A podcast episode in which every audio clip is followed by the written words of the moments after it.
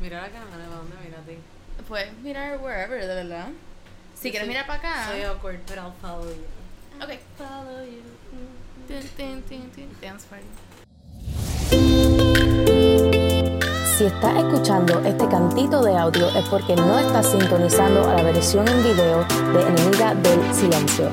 Y es por eso que te tengo que informar que este es el episodio número 5 y hoy estamos con Mia Pagán.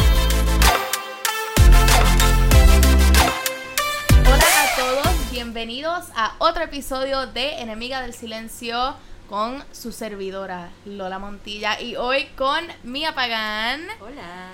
que yo creo que este va a ser de los mejores episodios en el mundo entero ever, porque Mía fue con la primera persona que yo ni siquiera discutí la idea de, del podcast. ¿Verdad que yo te dije, tienes que hacerlo?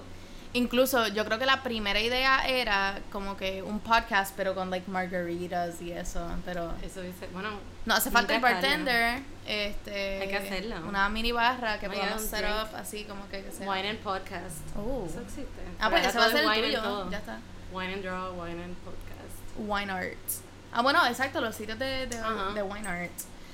No está ¿Cómo mal. comienza esta relación tuya con el arte? Pues realmente yo dibujo desde pequeña. De, nunca he tomado clases de, de arte, o sea, así formales como que... Pero dibujando, hacen como que dibujando, dibujando, dibujando de que te creías que dibujabas porque tus papás ponían lo- los dibujos en la nevera y te creías que eras cool hasta que entonces you grew older y después tus papás te crearon un trastorno de que no sabes dibujar. Nada personal aquí, pero... Empezó así, pero o sea, la realidad es que siempre me ha gustado dibujar. Ok. Este, nada, y he aprendido pues pues yo porque siempre dibujaba eh, evolucionando el estilo, pero también preguntando, como que he aprendido con gente que nada, que me enseñaban o imitando cosas. Me acuerdo cuando yo no sabía dibujar mano, este, que es súper difícil dibujar mano, by the way. I know. Y yo como que miraba así caricaturas en los letreros por ahí y como que me quedaba así mirando y, y después lo imitaba hasta que me salía. Bueno, nada, soy autodidacta. Lo hago desde pequeña y, y siempre he pensado que no escribo muy bien y a veces no hablo de la mejor manera, me expreso mejor con mis dibujos. So I stick to that. Pero en, en el aspecto de... O sea, nunca cogiste ninguna clase de arte, ever. No, no, no. Este, Y bueno, no- quizás en un ajá. campamento que estuve me enseñaron a pegar palitos de paletas en, en mi Ok. se hizo cuenta. Pero no. Arts and crafts. no tengo una formación académica que se dice en, en dibujo, etcétera. Pero, o sea, estudié en la UP idioma. Ok, algo súper aparte de lo Sí. que... Eso me ha pasado con, con otras muchachas que he entrevistado, por ejemplo, Frances Estrada de Pecking Order. Ella Mm. estudió para ser farmacéutica y ahora está haciendo todo esto de fashion, so es como... Wow, sí, it's so otro- weird. Y, y suele pasar. A, a mí actually me da un poquito de miedo, porque estoy estudiando comunicación, ahora Mm. va y me convierto, I don't know, No, I mean, astronauta, maybe, o sea... Estaría cabrón. You never Ay, know. Perdón. No, aquí, it's fine. Ok. Eso no es como, como en radio. Actually, en radio, en ese mismo, en el mismo que tú y yo grabamos, Hablé malo. sí, pero, pero no se escucha en radio, se escucha en Facebook Live. Ok. Sí. Disculpen, estoy en rehab. Oh, es una adicción. No, pero este, no, you're fine here. Esto es un environment de, de paz y amor y expression libre, la libre expresión. Este, ya, tenemos que ejercer nuestro, nuestro free speech. ¿Cómo tú transformaste lo que en un punto me imagino que fue un hobby a lo que es tu estilo de arte ahora mismo? Eh, bueno, en realidad mi estilo evo- ha seguido evolucionando con el tiempo, como que pues no he parado de dibujar, eh, pero es también va a la par con lo que voy aprendiendo, como por ejemplo en el 2013 más o menos, que fue cuando empecé a considerar vivir del arte, como, o sea, 2013 fue la primera vez que alguien me pagó por un dibujo, so, yo estaba como que, Oh. mm, o sea, ¿Te, yo dibu- sé- ¿Te recuerdas qué dibujo fue? no, no, pero probablemente fue un portrait de familia. Porque yo, pues, antes dibujaba de hobby, como tú dijiste. Y yo sé que hay gente que vivía del arte, pero por inseguridad no pensaba que yo podía vivir del arte. Entonces, pues, un- tenía un trabajo en una oficina súper aburrida en la media de hora. eh, y lo que hacía era dibujar en el escritorio. Entonces, como que muchas veces no sabía qué dibujar. Y, y ahí, pues, estaba empezando Instagram. Y, puse, y ponía en Instagram como que díganme qué dibujar. Entonces, la gente me pedía cosas. Dibuja esto, cosas super silly, como una pizza, y yo lo dibujaba, whatever, y lo publicaba. Y entonces así empezó como el jueguito hasta que alguien me pidió, dibújame a mí y a mi familia, y, y nada, y me pagaron y, y lo consideré y me fui del hilo, ¿cuál era la pregunta original? No, sí, exacto, es. que cómo... Pero ¿cómo tú te crees que tú has evolucionado Ah, en... estilo. Ajá. Ajá. Pues para ese tiempo, discúlpeme, yo dibujaba blanco y negro. Y entonces como que sí, yo podía venderlo como que era mi estilo. Pero la realidad es que no sabía trabajar colores. No trabajaba acuarela, no me sentía confident. Como, oh, mi autoestima está un poquito baja en ese departamento. Y después pues fui experimentando, me fui soltando con las acuarelas. Y entonces ahí como que fui descubriendo este otro mundo de colores. Y, y así pues con distintos medios. Y a la vez, pues, ha ido evolucionando el estilo como la práctica. Dicen, practice makes perfect. Sí. It's not perfect, pero está...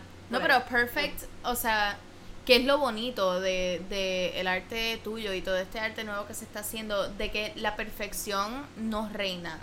O sea, es cuando se dibujan cuerpos, se dibujan cuerpos distintos, este, y la gente se siente identificada. Yo creo que that's part of the reason por la cual la gente está tan drawn a, Ujú. a tu arte.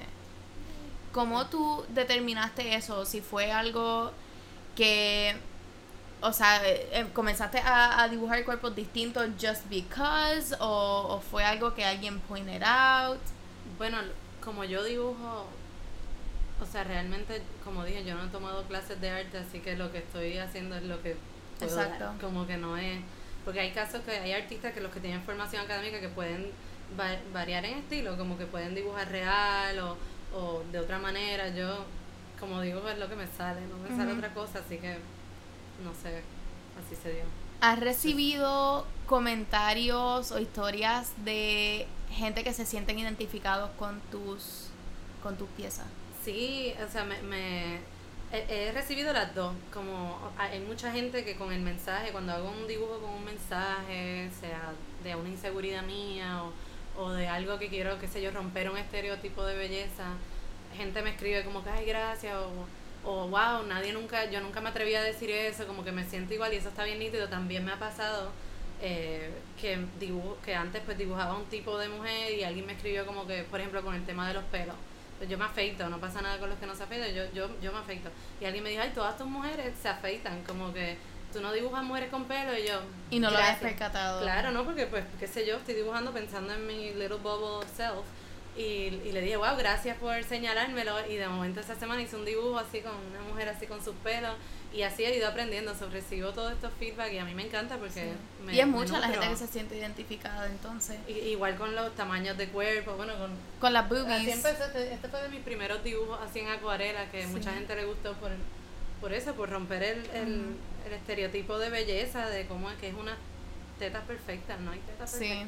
No, sí, porque uno, yo creo que vive como que en una inseguridad constante pensando que tengo que verme de una cierta manera, este, si esta es la manera que se está percibiendo el arte, yo quiero ser arte, yo quiero parecer lo que la gente dibuja o yo quiero parecer una modelo.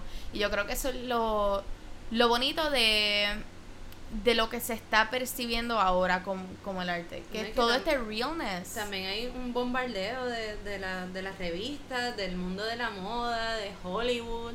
O sea, yo ahora cumplí 30 y me he dado cuenta como, o sea, me he dado cuenta que Hollywood te pone como que ya, está usada, vieja.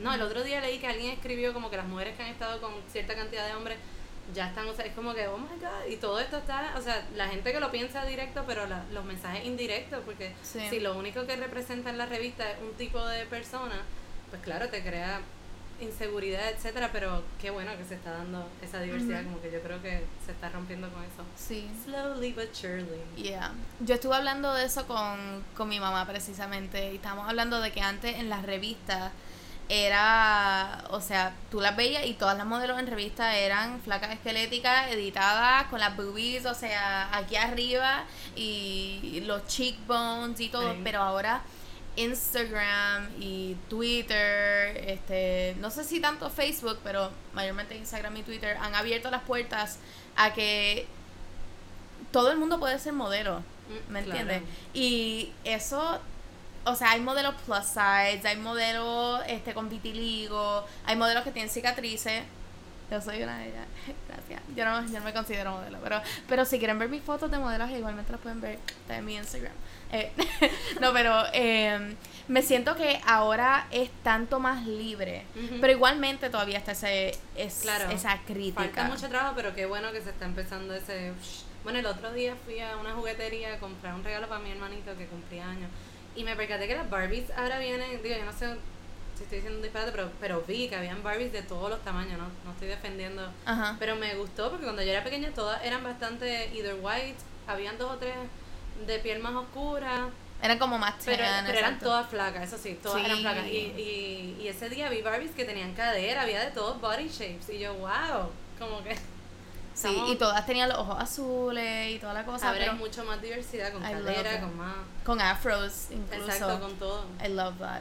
So, Yo bueno. me recuerdo, una de las primeras cosas que tú y yo hablamos fue sobre una ilustración que tú hiciste de una muchacha con un jumpsuit en el baño. Mm, sí. Este, y esa es de mis historias favoritas, eh, porque me True siento identificada. Ok, ¿cómo fue que surgió la idea para esa pieza?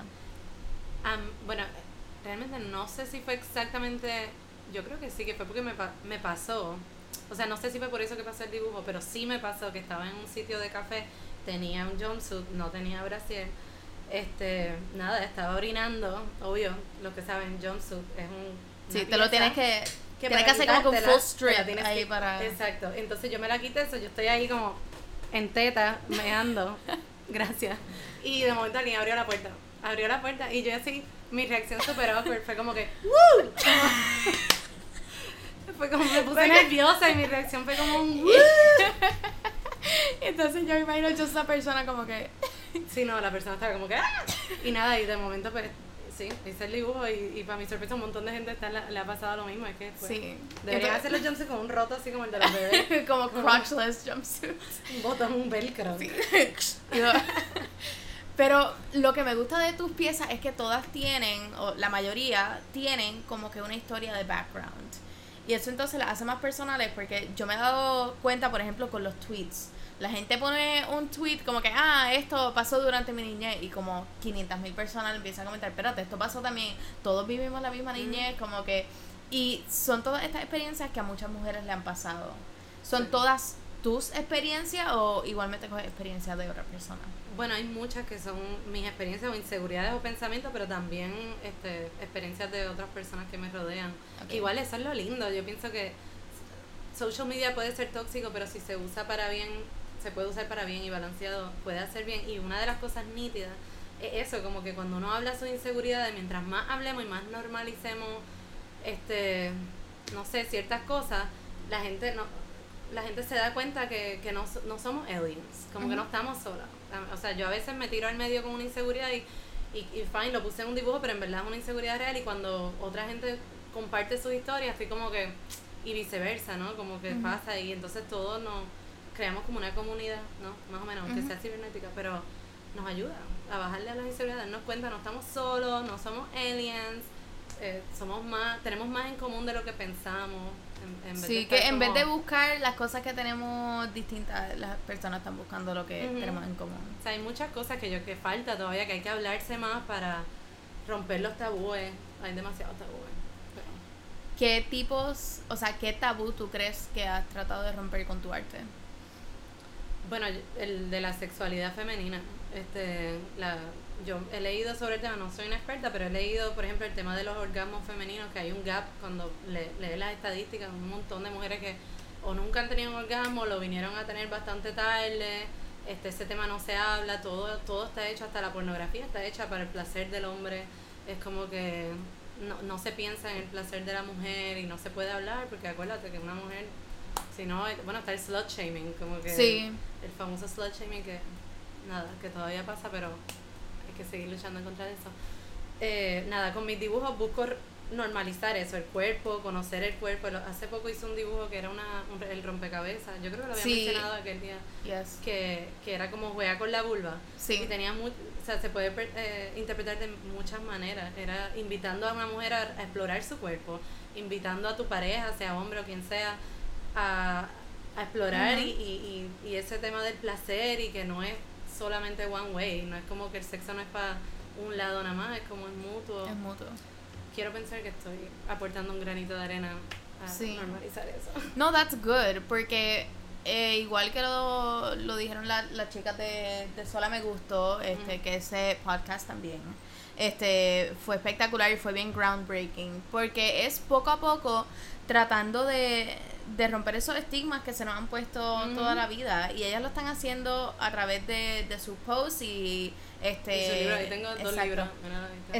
Exacto, yes. Este, igualmente lo están haciendo con las sesiones de fotos de las este Guerreras. de las guerreras del amor propio. Que yo participé. I y know. para mí fue como. Yo, ella ¿Sabe? me acuerdo- Yo no pude ir y estoy bien frustrada porque de verdad quería ir, pero estaba precisamente editando un podcast. Eh, y exacto, vi que estuviste ahí y no solamente participaste, sino que dibujaste, o sea, pintaste. Ayudé a NASA, sí. Este, eso para mí fue como que ya me invitaron y me dijeron, ay, como que si me atrevía. Y yo le dije, wow, me da tanto pacho, pero la realidad es que no soporto, no soportaba ese lado mío que me estaba dando tanto pacho porque es como, yo sé que no, que es normal, que esto debería, además lo, lo vi como un ejercicio súper bonito o una oportunidad para aprender a, a querernos más nuestro cuerpo y nada, al final el pacho me duró como un minuto. Llegué ahí y me solté y todas las ¿Y tú mujeres por se qué enteraron tengo la de ropa fue como todavía? nadie tenía pacho, fue como bien normal y yo Sí. quiero más de esto. Sí, es que debería ser así, o sea, no debería ser así que todo el mundo ande desnudo todo el tiempo, pero pero que no pero sexualicen el exacto, cuerpo, ajá. que no se sexualice. Y igualmente los otros días publicaste un, una ilustración que hiciste de un hombre, este, naked. El de arroz que carne. Yes, cuéntame de eso.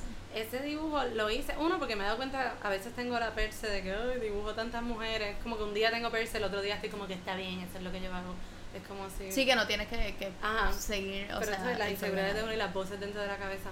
Este, pero ese dibujo lo hice pensando, pues después de hablar con distintos hombres alrededor mío, quería como empower, lo mismo de romper la, los estereotipos de belleza y conocer más inseguridades de los hombres. Y como que quise dibujar un hombre que está súper cómodo en su cuerpo, que está así con su arroz, diciendo arroz que carne hay, refiriéndose como, no sé, como que está confident un tema, por ejemplo, tiene los pezones grandes y eso en los hombres, nadie lo habla porque no toca el cuerpo de los hombres, pero el tema.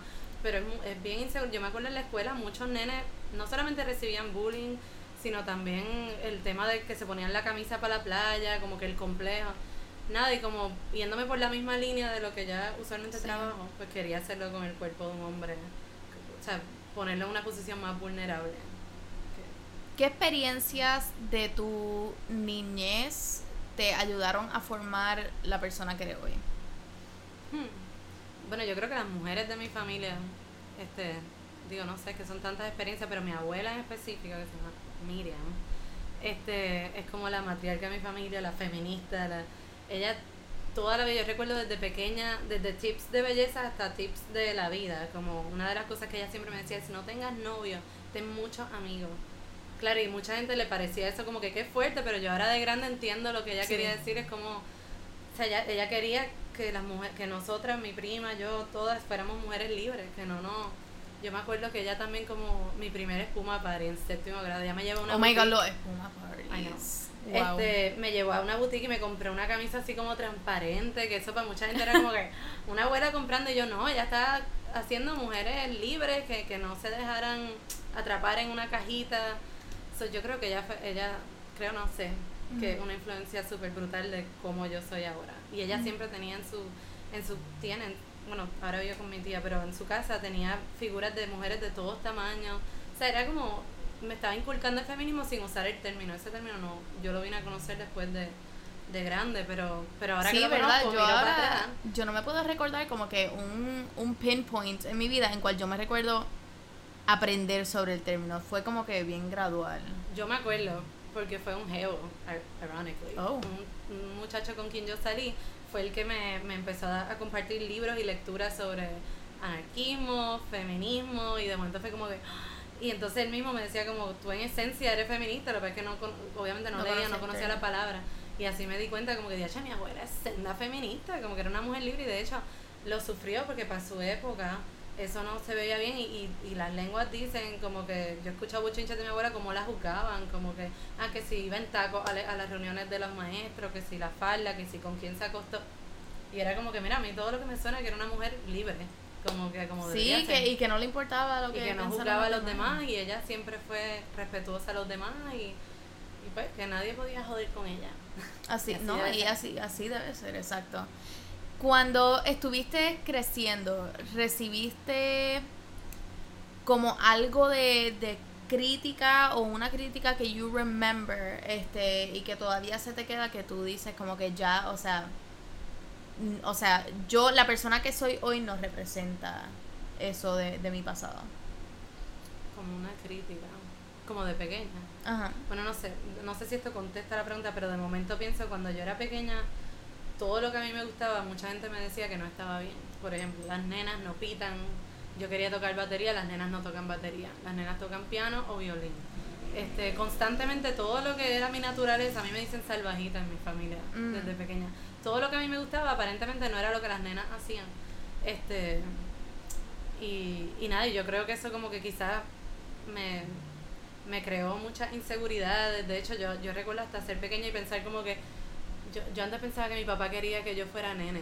Yo decía, mi papá quiere que yo sea nene. Y ahora de adulta que domino más temas, digo, no, es que papi con las herramientas que tiene estaba tratando de criar una mujer fuerte. El error estaba que yo estaba asociando fuerza con hombre. Decía, ah, mi papá quiere que yo sea un, un nene. No, mi papá quiere que yo sea una mujer fuerte. Obviamente mi papá pues con, con lo que sabe, no- quizás lo estaba haciendo de una manera, el lenguaje no era quizás el Ujú. mejor, pero, pero pu- puedo ver ahora y apreciar su intención. No sé si eso... Sí, that's right. Yes, I got it. en, ¿Qué tú piensas que debería ser la esencia de una mujer? Wow, la esencia. Ay, no sé, que está difícil, como que no puedo poner un, un- una cosa. Yo, yo diría libre y que sea sí misma, ella misma, como sea que hay tantos tipos de mujeres de distintas formas, de distintos cuerpos, colores, que sea honesta, honesta, honesta con, Con ella misma. Ajá, consiga misma. Consiga. En- lo decía. cuando la hacía, sí, estamos, la hacía, eh, yo veo que, que mía poco a poco se va como que lentamente moviendo Sí, sí, así no para que la ruido. como que no haga mucho ruido, como que estamos así poco a poco. Este, no, pero estás bien, estás bien. ¿Estás cómoda? Sí, sí, sí, sí, estoy como... ¿Tú pensaste en algún momento que tú ibas a estar haciendo remotamente lo que estás haciendo ahora? No. O sea, yo todos los días pienso que es un milagro. O sea, siempre que digo, cuando alguien me pregunta, ¿tú vives del arte? Yo, sí, empiezo a knock on wood, que no hay... Ahí esto también, todo. Sí, sí, on All the wood, Pero jamás me lo imaginé, o sea, igual por inseguridades, no quiero decir como que "Ay, yo sabía que hay gente que vive del arte, pero eran mis propias inseguridades y yo todos los días estoy súper agradecida y lo veo como, me siento como que súper afortunada y que es un milagro, cada vez que alguien me paga, un postcard, un dibujo, un original, estoy como, wow. es la gracias". pasión, de verdad, yo creo que es la pasión. O sea, la cantidad de personas que le habían dicho a mi hermano, mi hermano estudió música, he's, o sea, él, tú le puedes poner cualquier instrumento al frente y él literalmente, o sea, tú le puedes poner una batería, nunca cogió clase de batería y entonces viene, tum, tum, tum, viene, te toca algo ahí súper exótico. Sí, lo tienen el, el le ponen un keyboard al frente, te toca una pieza, o sea que yo, what? Y él solamente tocaba guitarra, pero él, a él todo el tiempo le habían dicho como que, ah, ¿por qué no estudia algo más práctico? Este, o por qué no tiene como que un backup? Y es como que no, o sea, yo no tengo que tener un backup, si esto es lo que yo quiero hacer, esto es lo que yo quiero hacer. Claro. And it sucks que como que la como que la sociedad o o sea no sé si es la cultura aquí eh, nos ponen esas como que esas barreras de, de lo que podemos hacer y lo que la gente quiere que hagamos. O sea yo sé que por ejemplo hay una falta de de médicos aquí en Puerto Rico y de doctores pero igualmente hay una falta de, de personas o sea que estén genuinamente striving por mejorar o sea la sociedad y nuestra cultura así como nosotros mismos nos percibimos. Así mismo poco a poco se van arreglando ciertas ciertas cosas. Yo me recuerdo yo cuando estaba en quinto grado yo pensaba que que las mujeres tenían que, que ser de una cierta manera basado en lo que me decían los chicos de mi clase pero ahora yo sé que yo puedo hacer lo que sea y o sea los trabajos no tienen gender la, los colores tampoco este los cuerpos todo y ahora se ha creado como que este ambiente de, de aceptación que antes no no creo que había Claro, sí. No, y todavía pasa que hay gente que dice, como que a mí me encanta hablar con niños porque siento que mi existencia eh, es como prueba de lo que sea que te están diciendo que ser artista no se puede, como que se puede. No es fácil, nada es fácil. Pero tú mencionaste lo de falta de doctores, quería decir, bueno, a lo mejor si hubiesen más fondos en el sistema de salud, los También. doctores se pudieran quedar aquí, Shade. ¿no? Sí. Pero igual con las artes pasa con todo. Pero pero sí, como que le, le dan, quizás es que el- a veces yo pienso que hay papás que vienen, no, quizás no vienen de un lugar evil, vienen de un lugar de preocupación, de que quieren esa seguridad económica, pero es que no todo es dinero, como que, o sea, cuánta gente quizás Tiene un todo el montón de del dinero mundo, y pero emocionalmente están, no, es como que para mí tiene más valor eh, hacer lo que te gusta, vivir una vida, o sea, la vida es corta, feliz, haciendo, tratar por lo menos, yo misma cuando renuncié a mi trabajo para dedicarme a la ilustración me lo repetía todos los días, como que mira, ¿qué es lo peor que puede pasar en mi caso? Pues yo no tenía, no tengo, tenía, no tengo hijos, no, no, teni- no tengo dependientes, yo decía, ¿qué es lo peor que puede pasar? Que tenga que buscar otro trabajo, mira, yo trabajo desde los 16, pues hago mi resumen como sé hacer y me busco, y me tomé el riesgo, ¿no? Pero es como perder ese miedo y atreverte a tratar de hacer lo que te gusta. De hecho, ahora está pasando mucho que hay abogados, contables. El otro día vi una nena de mi clase que es contable y está empezando también su negocio por el lado de vender unos productos Sí, personalizados. el side hustle. Claro, y como que eso está cool. Hay, hay- ¿Cuánta gente hay? Hasta, bueno, cantante, PJ Sinzuela, doctor. Y, y él se tomó el riesgo. Él, él mismo se puso un. Yo una vez hablé con él y me dijo: Me puso un límite. Si para tal fecha esto no está funcionando, pues nada. Pero por lo menos lo trató, ¿no? Como que es Sí. ser honesto con uno mismo. ser- vivir feliz, cuidar su salud mental, vivir lo que te apasiona. No sé. Mencionaste que había estado trabajando desde los 16. ¿En qué trabajaba? Mi primer trabajo fue en una tienda, en una boutique, que no fue la mejor experiencia. No voy a decir el nombre, pero fue una mala experiencia. Como que me pagaban mal, el jefe era un acosador, pero nada, fue mi primer trabajo. Y después de eso fui a otra boutique, que esa sí la, la apoyo, Roma, es Yes. una tienda local. Este y por ahí brinqué a, a distintas tiendas en plaza hasta que terminé de intérprete. Cuando me gradué de bachillerato, trabajé en la Milla de Oro como traductora.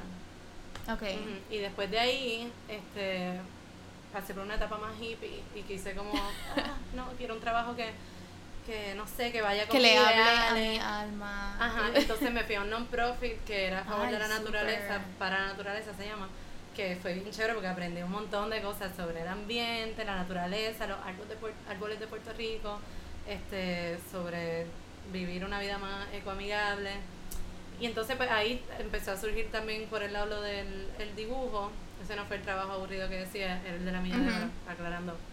Este, porque esa organización me apoyó, me dieron oportunidades Sí. para hacer dibujos para ellos y, y de ahí fue que decidí renunciar y dedicarme, ese fue- de ahí fue que hice el jump a ser ilustradora. Así que siempre ha estado working, siempre ha sido un working woman. Sí, Mi primer trabajo fue haciendo empanadilla. nice. Yeah, estaba bien exótico, pero después de eso veía como que un canto churrasco y era como que, mm, I don't want it, I don't want it, I don't want to see it. Pero eso, yo creo que todo eso me enseñó realmente la esencia de, del trabajo, la esencia de hacer lo que tú quieras hacer. O sea, yo prefiero mil veces estar haciendo esto, o sea, todo el día, que estar haciendo anything else, porque es lo que me hace a mí feliz. Porque- exacto. Exacto, y yo creo que if tú haces lo que te haga feliz, and if you can profit from that, even better. No, y que ningún trabajo es tonto, porque hay veces que la gente minimiza los trabajos. Y yo, mira, yo de todos mis trabajos de tienda, yo aprendí, aprendí lo que es un buen customer service, aprendí el valor que la gente le da a eso, o, o, o que, cómo tratar a un cliente, como que aprendí lo que es branding, Sí. porque nota, observaba, como que, ah, mira, esta tienda que puso el sticker, mira qué lindo, como que, qué sé yo, business card. Eh, cobrar, Ujú. eh, matemática, mental math, como que de todo ya aprendí. Y cuando y yo todo lo aplico en, en, en mi carrera como ilustradora, como que cómo contestar un email, pues mi trabajo de oficina me enseñó cu- cuál es el timely manner para contestar un email, como que o, o qué sé yo, poner mis signos, distintas cosas, son, Sí. ningún trabajo es, es bobo, yo nunca Ujú. lo minimizo, yo soy De todo orgullosa, ajá, todo ah, eh, me han nutrido, porque acuérdate, yo estudié idiomas, yo no estudié business, yo no Sí. estudié recursos humanos, no estudié arte, so, de todo es como que una esponja absorbo, Ujú. aprendo y súper Y agradezco a la gente que me ha enseñado y los jefes que he tenido. sí. Como diría mi papá, do what you love and you won't work a day in your life. Y eso yo me lo he, I've taken that to heart. Te voy a hacer una serie de preguntas para que la gente conozca un poquito más de la esencia tuya y de, no sé, son, son como que random facts. Oh, ok. Porque la gente conoce como que, que hace arte, conocen tu story, pero no conocen los random facts. Ok. Are you ready? Tu favorite artist, tu artista favorito. ¿De, ¿De qué? ¿De música o de...? No, de, De- o sea, artista De todos los ilustrador. Ah, ilustrador. Es a rayo, de ilustradores. En verdad me gustan mucho, pero sí estoy obsessing con María Herrero, que es de España. Ok. Que Me encanta su estilo, es como. Ah, me encanta ella. Como que. María Herrero. Yes. Vamos a colaborar. Estoy- ¿Cuál es tu material favorito para usar? Para, Para dibujar. ajá, para dibujar. El gouache. Es como un tipo de acuarela, es como acuarela El y, y acrílico. Tuvieron un bebé y es gouache. Gouache. Sí. Uy, Sí. yo nunca había escuchado de eso. Sí, esta caja azul está llena de gouache. Gouache. Ah, pues después me vas a tener Sí. que enseñar el gouache. ¿Cuál es tu color favorito para usar en tus piezas? En verdad son, me encanta el azul. Me he dado cuenta que uso mucho el azul, pero estoy obsesionada con combinar el azul con el amarillo y rojo, colores primarios. I love that. Quizás mi niña interior le gusta. Sí. Back to basics. That's cute. Ahora la pregunta más importante de todo el podcast en el mundo entero. Está, are you? Bring it.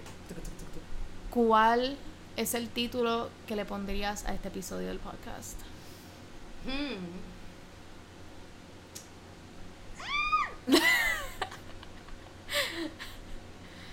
no sé, este. mm. Por ahora lo que tenemos es, ah, carita de estrés y después, hmm, Sí, ¿verdad? Como, eh, estoy pensando como algo artsy. ilustrando con sentido, no, eso no. Eh, una ilustradora loca, no sé, el arte femenino. El arte femenino. Eso está Boom, ahí está. El arte femenino Me tomó con... tiempo, pero llegué. Sí, pero, pero llegaste. No, no el tiempo, es, es a donde llegues. Exacto. Wow, sí. There you go. Boom. Así que gracias por ver este episodio del podcast con Mia Pagan. Pueden ver todas tus cosas en tu Instagram. Sí, Instagram Mia, mi nombre es Mia, M-Y-A, y el Instagram es M-Y-A-S-H-I. También tengo una página web, miapagan.com. Y gracias por invitarme. Super. Bueno, no, por gracias. venir. No, y gracias por, por ayudarme con esta idea también. So, Hay que hacer un detox de los medios y meter más gente como tú en la televisión. Gracias por sintonizar este episodio de Enemigas del Silencio. Si lo disfrutaste, compártelo. Sígueme en todas mis redes como Lola Montilla PR y busca más episodios en lolamontilla.com.